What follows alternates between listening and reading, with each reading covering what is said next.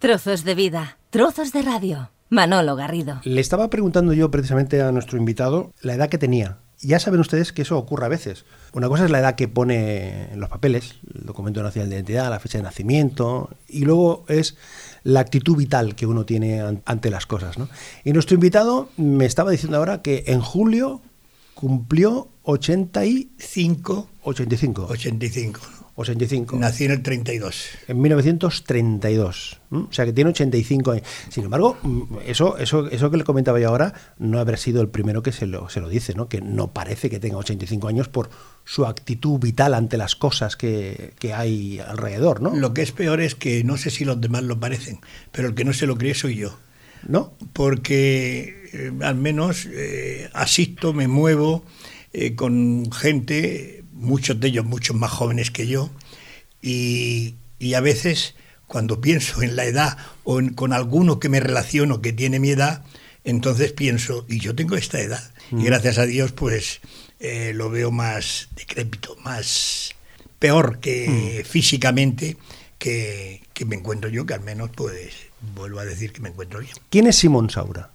Yo siempre me autocalifico como un ciudadano de Sabadell. Si tuviese que hacerse una tarjeta de visita. Ciudadano de Sabadell porque me siento sabadellense totalmente, porque mm, no sé si hubiera estado en otra ciudad, a lo mejor hubiera sido ciudadano en otra ciudad, pero en el entorno que, me que yo me muevo, pues me gusta conocerlo, profundizar, profundizarlo, vivirlo, eh, eh, relacionarme con él e incrustarme totalmente en ese entorno. Y por lo tanto, Sabadell es mi ciudad porque la conozco, me he incrustado en ella, eh, no solamente porque he trabajado en ella y han nacido mis hijos y me he casado y he tenido cosas de alegría y cosas de tristeza, pero porque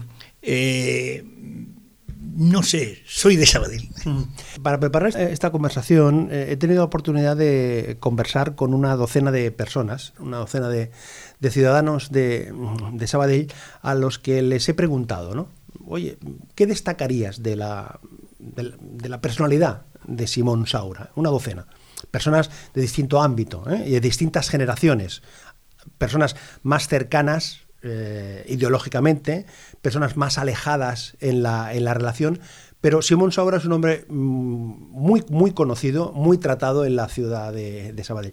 Y mire, me quedo con, para, en esto de la definición con una, una, característica que me destacaba una, una de las personas. A ver si usted coincide con esa definición. Dice, es un hombre del renacimiento. Lee, escribe, pinta, hace cerámica, viaja, menos cantar. ¿Estaría de acuerdo con Pues sí, porque alguna vez, eh, eh, bueno, yo voy a, mi comunidad parroquial y canto allí con esto, pero aquí en la Concordia, donde vivo, pues se montó una, una coral una vez en la asociación de vecinos y estuve en la coral, pero no me sacaron porque la coral ya no prosperó, pero no, no es lo mío. De todos modos, en cambio, creo que el instrumento mejor que hay de música es la voz humana. Y soy enamorado de las voces humanas y tal vez si me gusta más la ópera es porque la voz, aparte de la música de instrumento, es el instrumento mejor que destaca.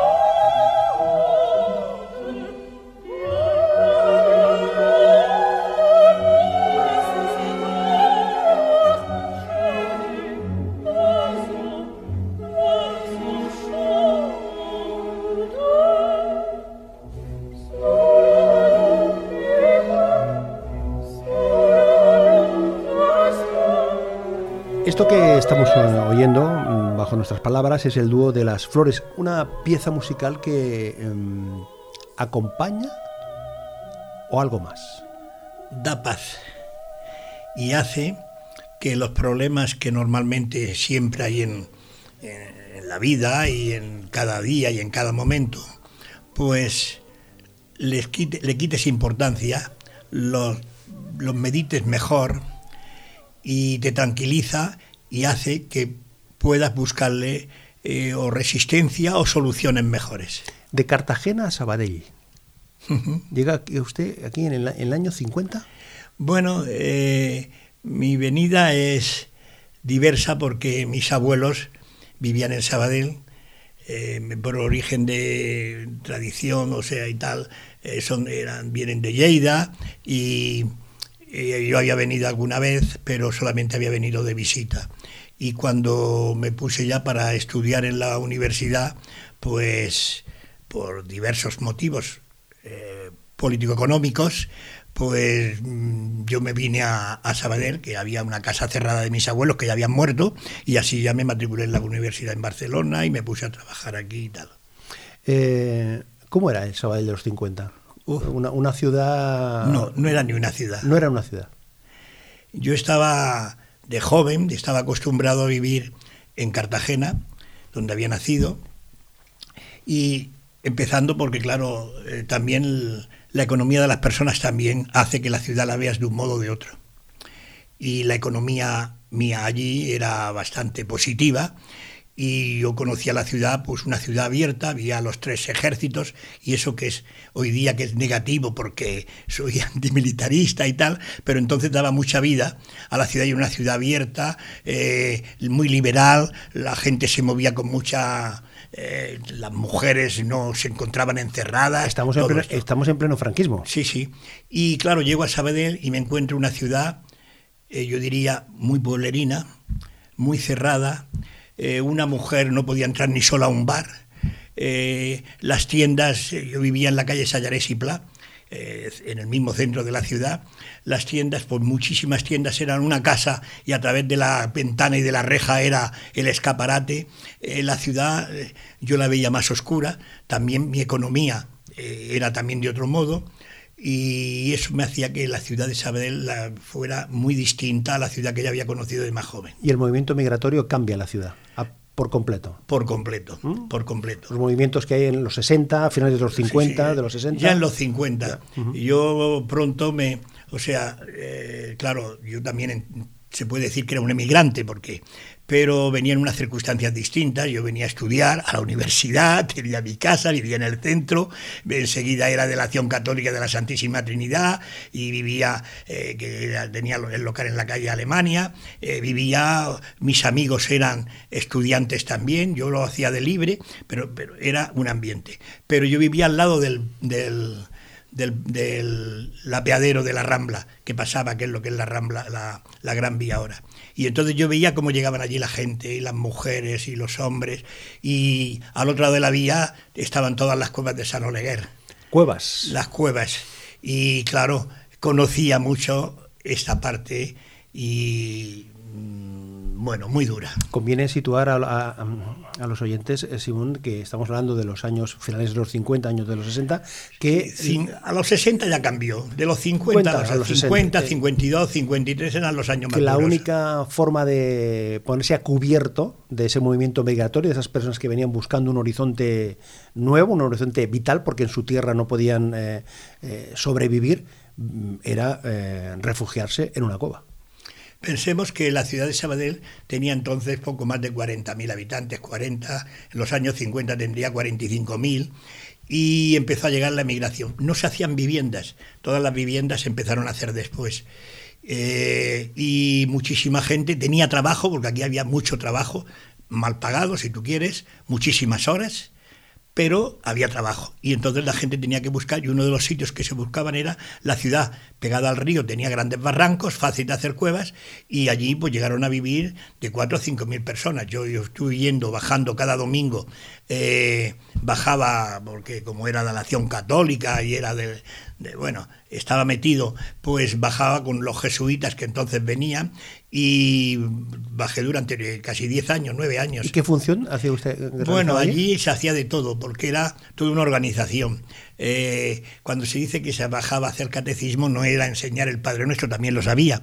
Se bajaba todo un grupo y teníamos diversas misiones. La mía era, montamos unos equipos de fútbol y yo era el encargado de fichas de tal, Ah, de, los, de tres equipos, de los casados, de los solteros y de los críos. Claro, porque la administración no hacía nada, el gobierno no, hacía nada, con lo cual absoluto. eso era lo que ahora diríamos la sociedad civil, ¿eh? Sí. en este caso Y entonces, vinculada a, un- a una a y una muchas de las que entonces religiosa. bajaban que diríamos que eran catequistas en realidad se podían decir que eran asistentes sociales muy rudimentarios pero buscando soluciones buscando problemas buscando colegios Porque su relación con la religión tan intensa viene de ahí o viene de antes. Mi relación con la dirección viene de toda la de mi familia de siempre. Desde, la- desde los tiempos de la comunión. de, de antes, De antes de la antes comunión. na- mis padres ya eran religiosos antes de la comunión. Y, o sea que yo he sido y sigo Eso le ha, le ha marcado, porque claro, eh, mm, hay que situarnos en que hubo un tiempo que ser religioso y tener una conciencia social, poco menos que eh, se veía como una incompatibilidad, ¿no? Sin duda, movimientos eh, cristianos eh, por el socialismo, distintos movimientos religiosos, pero hubo, un momento, especialmente en los 70, usted sabe, que esto de la, religión y el progresismo parecía que era algo incompatible. A mí no me ha marcado porque he sido yo. Y yo soy un hombre religioso, por lo tanto no es que me ha llegado, sino, y no he tenido, he sido crítico total con mi iglesia, porque, pero desde jovencito, pues en mi casa viví un tipo de iglesia. Yo recuerdo que antes de venir aquí, a Cataluña, cuando era un crío y sería terminada la guerra, pues los chiquillos para ir a misa, pues iban formados, todos iban desde la escuela. En mi casa jamás me dejaron, mis padres eran republicanos, y jamás me dejaron que fuera, cosa que yo miraba con envidia cuando aquellos chiquillos iban todos formados hacia la iglesia y yo iba de la mano de mi madre porque no me dejaba ir junto con aquellos. Por lo tanto, no, no, y desde entonces mi, mi fe, después fui de- de- de todos los movimientos cristianos, que se- o sea, últimamente, pues, eh, de cristianos por el socialismo, pero había sido de, de la... Juventud de la Católica. De la YOC, de la. YOC, y enseguida me fu- fui de la acción católica, pero enseguida no- me puse en la YOC, que era un movimiento, o sea, de juventud, pero crítico. Es más, cuando nos casamos, eh, estaba el movimiento aquí en España de la OAC, que era un movimiento cristiano, pero montado por los obispos eh, eh, españoles. Y nosotros nos montamos un movimiento, la ACO, que era un movimiento dirigido por los obispos franceses porque eran más progres por no tener el cristianismo ese tan tradicional que yo no- yo no comulgaba con él. En ese momento es cuando usted se acerca al socialismo, en esa época más o menos, en el mundo socialista. Bueno, el mundo socialista yo no me puedo acercar porque yo no, no existía en mi entorno. Y yo diría que no, ni en mi entorno ni por aquí. Por lo tanto, en el entorno que yo me movía era el comunista, era el del PSU, que era el único que existía. Me movía en los sitios popularmente, en los movimientos populares, en los movimientos, en, la- en las reivindicaciones, pues la organización que se hacía cuando había reivindicaciones, digamos fuerte, lo hacía solamente los que había, que era el PSUV. Se Y por lo- el partido. El partido. El- el partido. Y por lo Cuando tanto, del partido y por lo tanto pues yo participaba en las actividades que se hacía. Al socialismo llegué cuando se descubrió en Sabadell. El socialismo eh, para mí eh, fue en el año, empezamos primero eh, los movimientos estos que no éramos del PSU, pero era, había en Sabadell unos movimientos muy fuertes y empezamos con el movimiento que se llamaba los eléctricos o, o también se llamaba Los eléctricos. Electric. Y, o también, digamos, eran los no alineados. Los no alineados eran unos grupos de gentes existían en toda Cataluña y en Sabadell había muchísimos, que después ingresamos cada uno en partidos distintos y que teníamos hasta representación en la Asamblea de Cataluña en Barcelona. O sea, había representación de los no alineados. Y yo estaba en ese grupo. Y pasé a los socialistas cuando reventó, empezó a venir a hacer algunas charradas aquí a Sabadell y los no alineados, digamos, se deshizo, que éramos un grupo de unos 30 o 40 personas, unos pasaron al PSU y otros pasamos a Convergencia Socialista. Y usted en el 64 mm, ingresa en la modelo. Sí, yo no pertenecía todavía a ningún partido. ¿Qué, No le, había- qué le lleva a la modelo? pues me lleva mis actividades sociopolíticas sin ser político. sin tener, pertenecer a ningún partido. Me lleva a la modelo la huelga de autobuses de Sabader del año 64. Eh, yo pertenecí, yo me movía en los movimientos populares, pues antirrégimen y, y reivindicativos totalmente por los socios. La excusa que subieron los, los precios de los autobuses para que hubo una campaña organizada también por el PSU con octavillas y demás, para que el día primero de mayo del 64 nadie subiera. Yo participé en ello y el mismo día uno, cuando estaban los autobuses sin subir gente ninguna ni nada, pues a través de una denuncia, en todo caso, previamente me denunció un cura. Qué paradojas, ¿no? Qué paradojas, me denunció un cura. Pues eh, me detuvieron y me llevaron a la modelo con un grupo que todos eran de los movimientos cristianos, de la ACO, o sea, 10 o 12 personas de aquí de Sabadell. ¿Qué le llevó a, a comprometerse políticamente? Yo siempre creo que ha sido eh, la injusticia, claro está, el, la, el, ver que unas personas pues parece que valen menos que otras. Pero ya en mi casa de jovencito, cuando se escuchaba la radio pirenaica, pues ya aprendí a que había cosas que no funcionaban bien. Y luego aquí en, eh, de joven, pues claro, teniendo tan cerca el, traba, el trabajo en las fábricas la, de, la, la, incultura que había de todas estas gentes que venían y por eso eran despreciadas. Pues todo eso te hace eh, la falta de servicios. No sé, eh, es que aunque no quisiera, tropezaba continuamente con cosas que te, que te avanzaban en esta idea de, de lucha por, por mejorar.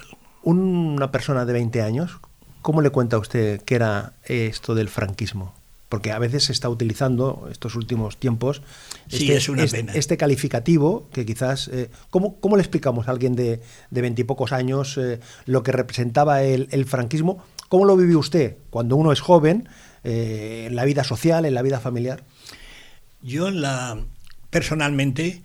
Independiente de que después, en el año 64, me detuvieran y tal, ya tenía más años, pero yo no tenía represión particularmente. En mi casa la represión era también como económicamente pues nos defendíamos bastante bien, eso hacía que estuvieran bien considerados. Pero claro, conforme llegó la Franco y llevó tal, mi, mi, mi padre era eh, había sido de la del, de, de, la República, de la República, había sido republicano, había sido de, de los la UGT, rojos. había sido de la UGT y entonces lo calificaron de rojo. Entonces ya tener, empezó a, a ser, digamos, no físicamente, pero sí moralmente y tal, el, el, que eran de una banda y era de otro. Yo siempre había estado en una banda, siempre. Desde pequeño ya lo vi que estaba en un sitio.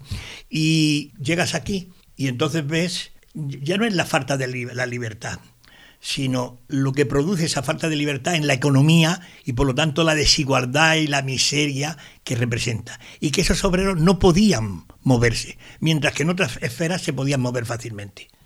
O sea, y eso te hace de que es cuando sientes el franquismo. No es porque a mí me reprimieran. Yo estudiaba, hacía, eh, me gustaba meterme, escuchar música, lo hacía todo igual. Pero lo que ves, eh, y hoy día, pues cuando se habla del franquismo... Eh, muy a la ligera. muy, bueno, da risa de verlo, porque entonces solamente los referéndums que de cuando en cuando hacían el Franco, el no ir ya tenías un, tenías un miedo terrible, una angustia de decir, vendrán por mí porque no ibas a votar el referéndum que tenías que decir. Los 25 años sí, de paz. Lo, sí, sí, mm. de paz, que se decía de... Eh, de paz en el cementerio. De, sí.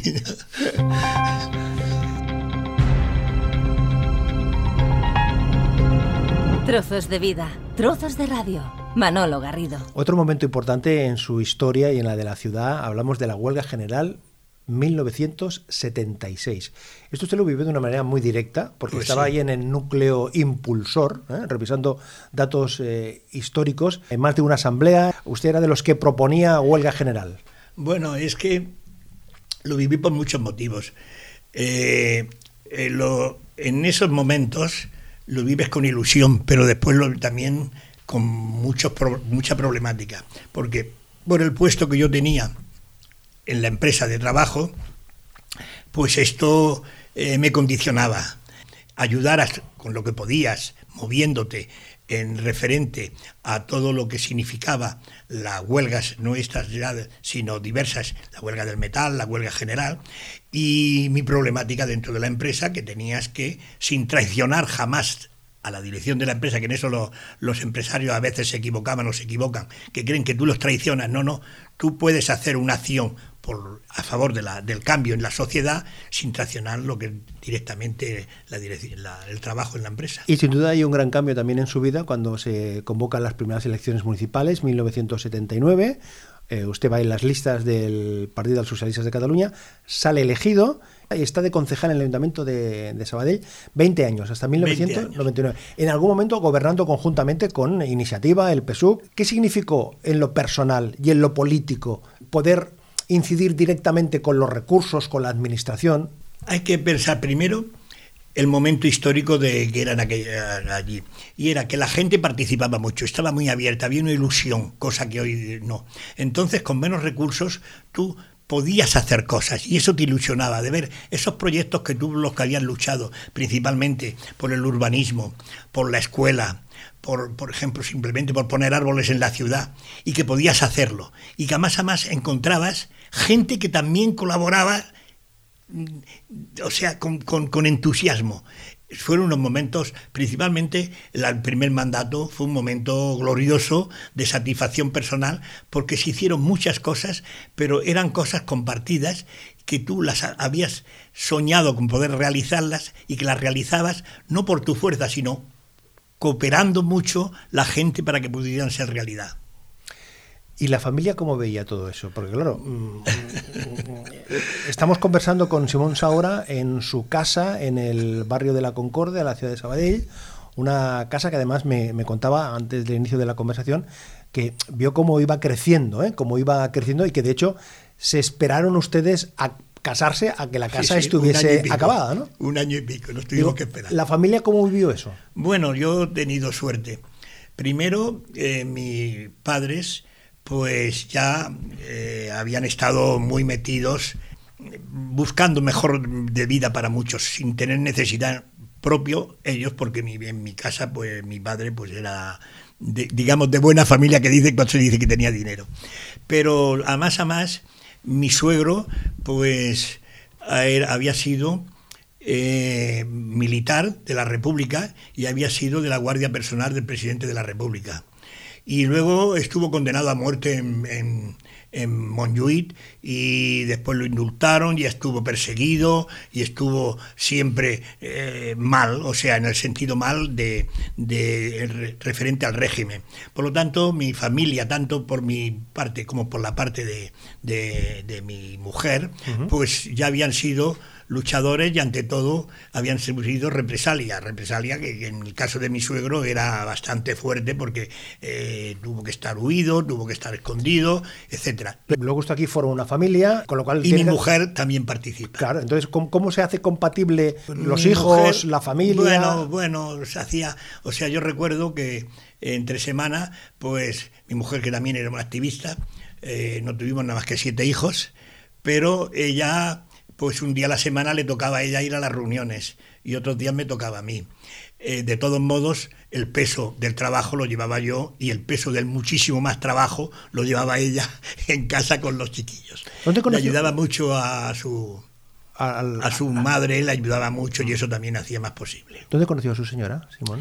Pues en este barrio, yo era de la Yoc, eh, no, en este, no en la Concordia, sino yo era de la Yoc, ella vivía en el barrio de Gracia y a través de, de los movimientos montamos un grupo. Venían, de entre los muchos emigrantes que venían, venían algunos a trabajar, pero con estudios.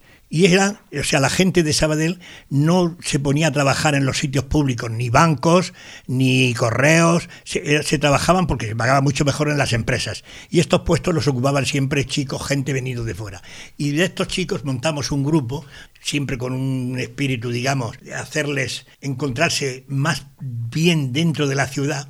Y dentro de ese grupo que había chicas y chicos, pues uno era mi mujer y allí nos conocimos, salíamos de excursión y tal, y de ahí pues, pues mira, ella vivía en el barrio de Gracia y yo vivía en el, en el barrio, de, o sea, al lado de la Rambla, y, nos casamos y, y muy felices. Claro, y viviendo toda la vida aquí en esta, en esta casa, ¿no, Simón? Bueno, desde que me casé, sí.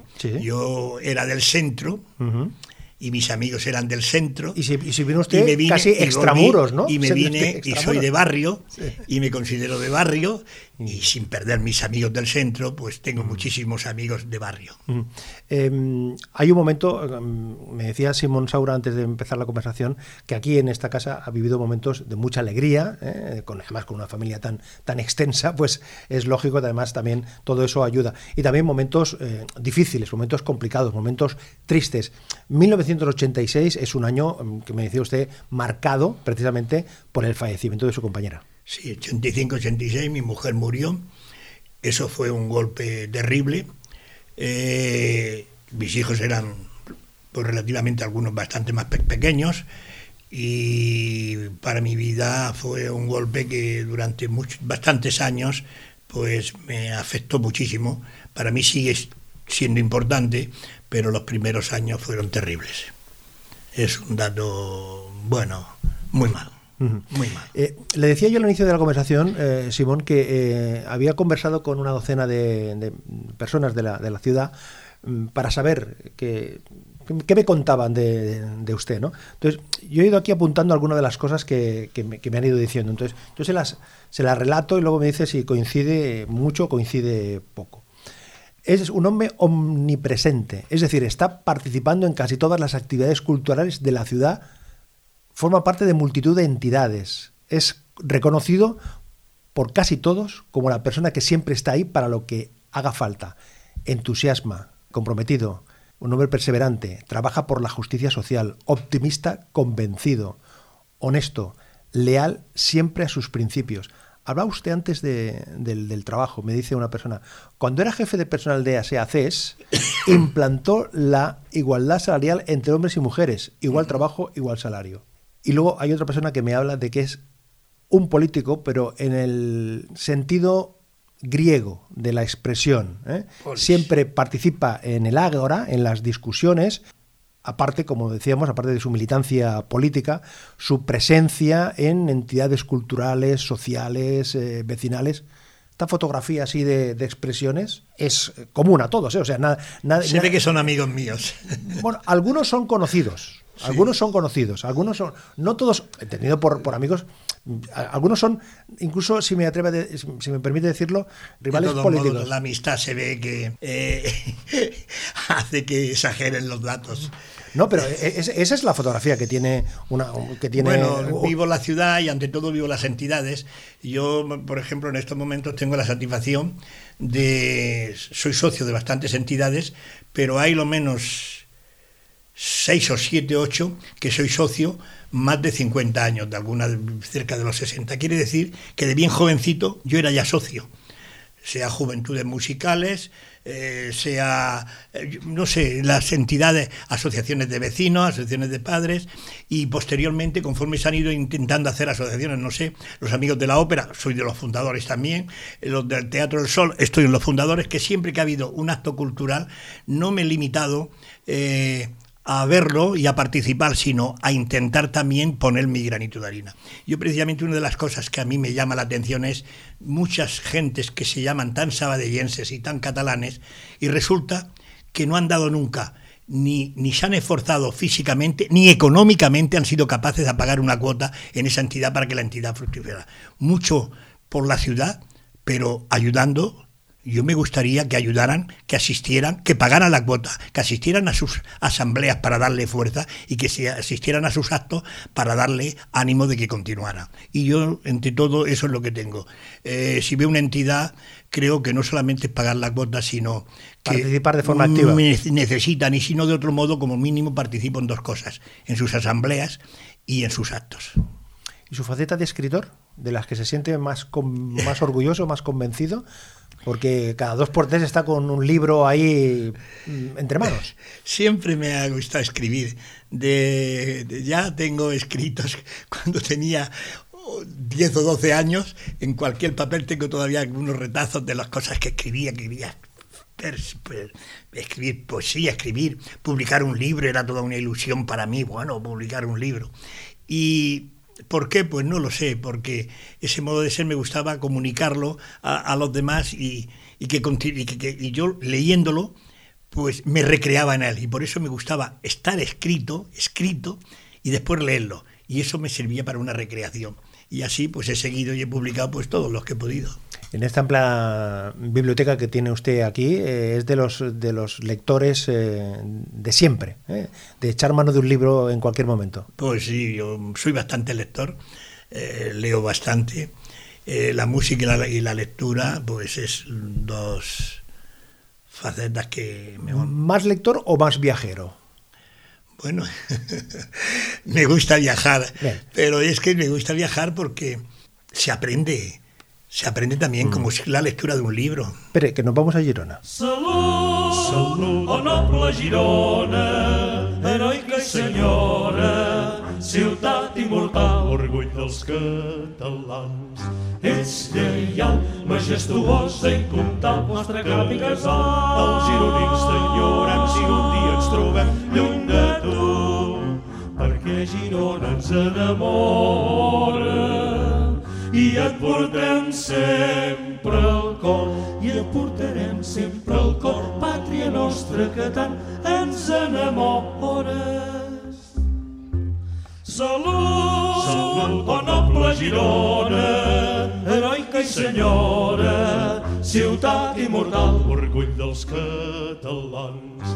Ets lleial, majestuosa i comptal, nostre camp i casal. Els gironins t'enyorem si un dia ens trobem lluny de tu, perquè Girona ens enamora i et portem sempre al cor i et portarem sempre al cor, pàtria nostra que tant ens enamores.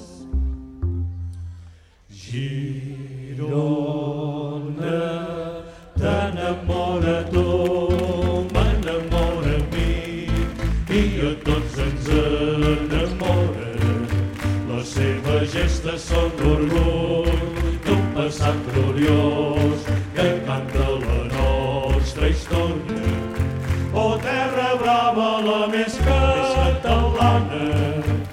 pieza de Girona me enamora, esta sardana cantada que ha escogido usted, por, por la pieza en sí, por Girona o por el tipo de musical. Bueno, yo soy sardanista. Eh, aprendí a bailar sardanas pues en los años 52 o 53 por, por culpa de Franco, porque como estaba prohibido la Santa Espina, pues en, el local de acción católica tocaban la Santa Espina y yo empecé a bailar sardanas cuando yo era muy jovencito. Pero la sardana para mí es algo que, que me hace, me produce inquietud. No me produce lo mismo que hay otras músicas que me produce, me produce inquietud. Tengo que moverme, tengo que mover los pies o, las manos. Pero ha sabido ser eh, una música incrustada en el pueblo de Cataluña, en su geografía, en su no sé, en su modo de ser. Y, yo, pues no sé por qué motivo, pues mm, la sardana me, dice, me enamora. Y me enamoran todas, pero esta pues me dice porque la música es bonita, porque me invita a bailar, porque me, no todas las sardanas se pueden escuchar la letra, esta sí, la vives, la conoces, no sé, me gusta. Y el año 2000 coge usted el mm, petate, ¿eh? la mochila y se va al centro de África, al África negra. Bueno, sí, ya de, no era la primera vez que había viajado. En realidad siempre me había gustado cuando era cuando vivía mi mujer, habíamos viajado cada dos años, hacíamos un viaje por Europa y tal. Y después, al quedarme viudo y después de pasar todo lo demás, pues una vez al año como mínimo me ha gustado siempre viajar. Viajar quiere decir ir al extranjero y los viajes más o menos han sido largos. Y el más largo y el que me produjo, digamos, una fue un, viaje a África durante seis meses en el África Negra. Íbamos tres, un matrimonio y yo, los tres, y me hizo también enamorarme de África y ante todo respetar y encariñarme con el pueblo, digamos, africano de, después del, o sea, esa gente, esa amabilidad, esa sinceridad, ese entregarse por sin conocerte, solamente lo he visto, las vivencias que yo tengo en África. De todos modos, me gusta moverme por todo el mundo. Sí, porque en esas eh, definiciones que le apuntaba antes, algunos me señalaban un viajero incansable. Visita los lugares más recónditos del planeta y no precisamente lugares turísticos. Ha estado en casi todos los rincones del mundo, pero con la mochila y la tienda de campaña, es decir, a pie de carretera. Bueno, es que eh, aquello que tal vez porque me encuentro físicamente bien, me ha permitido que todos los viajes que he hecho, menos uno, hasta ahora, pues han sido con mochila a la espalda y pagando el avión, pero después libremente moviéndome por el país y sin ir con una agencia. Y eso pues hace que conozcan mejor el país, que tengas más posibilidad de contacto con la gente, de que te metas y te incrustes mejor en el modo de ser de aquellas personas y cómo viven esas gentes.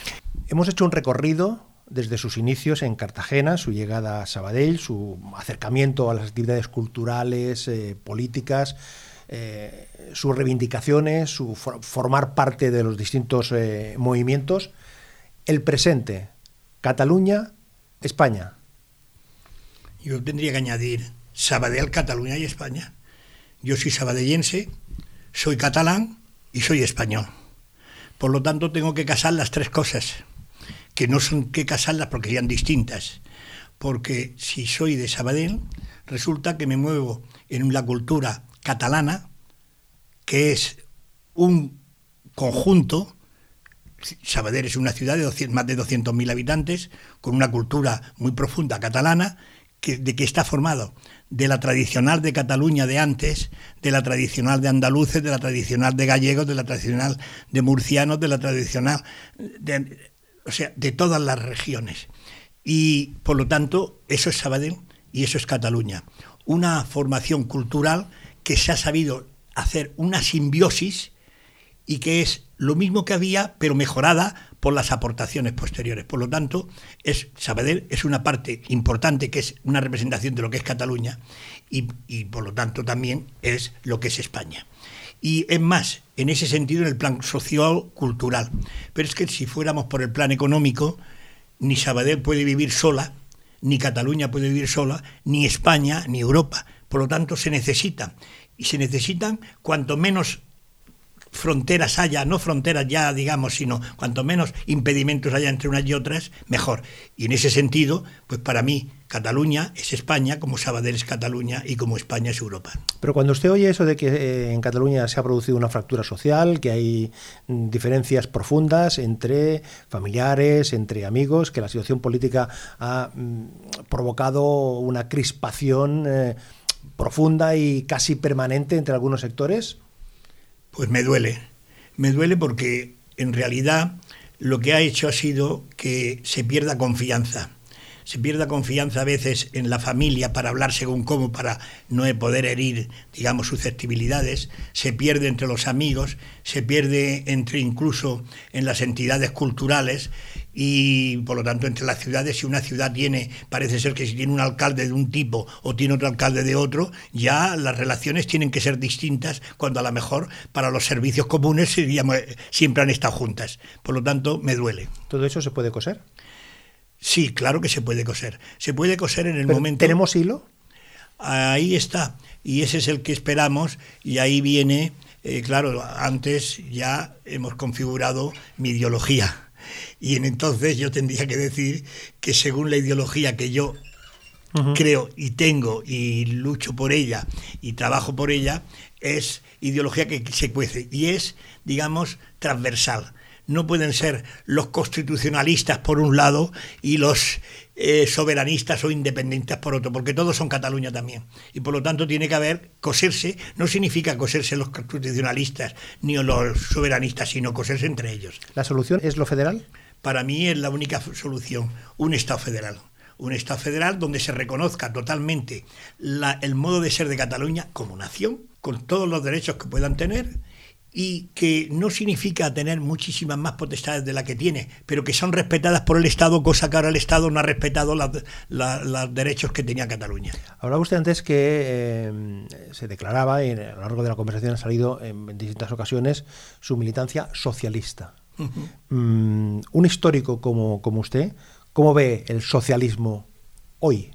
Este socialismo que tenemos en Cataluña, el Partido de los Socialistas de Cataluña o el Partido Socialista Obrero Español? Bueno, los, partidos, según los momentos, eh, tienen, digamos, una implicación en la, o sea, tienen que tener una implicación en la sociedad y la sociedad cambia. Por lo tanto, lo que no puede ser que un partido socialista ni un partido liberal ni conservador tenga la misma, las mismas quiera las mismas soluciones para momentos históricos distintos. Cada momento histórico significa uno. El momento histórico del año 77, 78 y 79 era de un modo. El momento histórico de Felipe González del año 80 y tanto, o sea, principios de los, de los 80, era un modo distinto. Y hoy el socialismo tiene que tener otras soluciones distintas, porque Europa es distinta, porque la sociedad es distinta y porque la concienciación de la gente va siendo distinta. Por lo tanto, ahora lo que tiene que hacer cualquier partido, y en este caso el socialismo, es sin perder el mito utópico de esa sociedad que siempre tiene que ser el espejo lejano, como función ideal para llegar, en cada momento caminar según los los cauces que tienen su entorno. Podcast, la nueva forma de escuchar la radio. Acabamos, le planteo una serie de cuestiones eh, muy sencillas. ¿Es usted más impetuoso o reflexivo? Tal vez impetuoso. ¿Garbanzos o pizza? Garbanzos. ¿Fumar mata? Yo a mi alrededor han muerto mucha gente si no fumaban. ¿Y usted qué hace con su pipa? Por eso fumo, porque me moriré igualmente.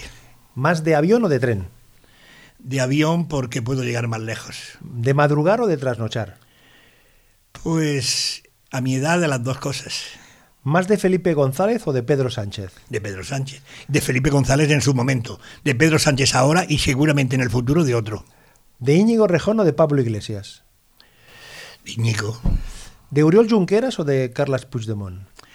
Bueno, a mí me gustaba mucho más Puigdemont cuando llegó. Le digo tres nombres y me los define así cortito, ¿eh? Cortito. Inés Arrimadas. Iba a decir muy de derechas. Ada Colau. Tiene que saber dónde quiere ir. Miquel Iseta. Me da la sensación que está acertando sus palabras y su campaña. Acabamos con los coros de esclavos de, de, Nabucco. ¿Por qué esta pieza, Simón? Pues porque esta pieza es la que todos mis hijos y saben y mis amigos que tocarán en mi funeral. ¿Qué me dice? O sea, tiene definido ya cuando dentro de unos años usted ya no esté con nosotros. Y tocarán esa pieza. ¿Y la, y la ha elegido por...? Pues porque es el anhelo de llegar al final libre, de la libertad. Es la lucha de los esclavos por la libertad. Y esa libertad que en, que en la tierra jamás existe, es para un cristiano puede ser la gloria, o sea, es el fin último que tú aspiras a él. Y, y, esa canción, esa música y esa letra a mí me dice que voy a avanzar para llegar al final. Decíamos al inicio, es un hombre del Renacimiento, lee, escribe, pinta, hace cerámica, viaja, no canta, pero es un gran conversador. Simón Saura, gracias por compartir estos minutos y suerte. Gracias a ti.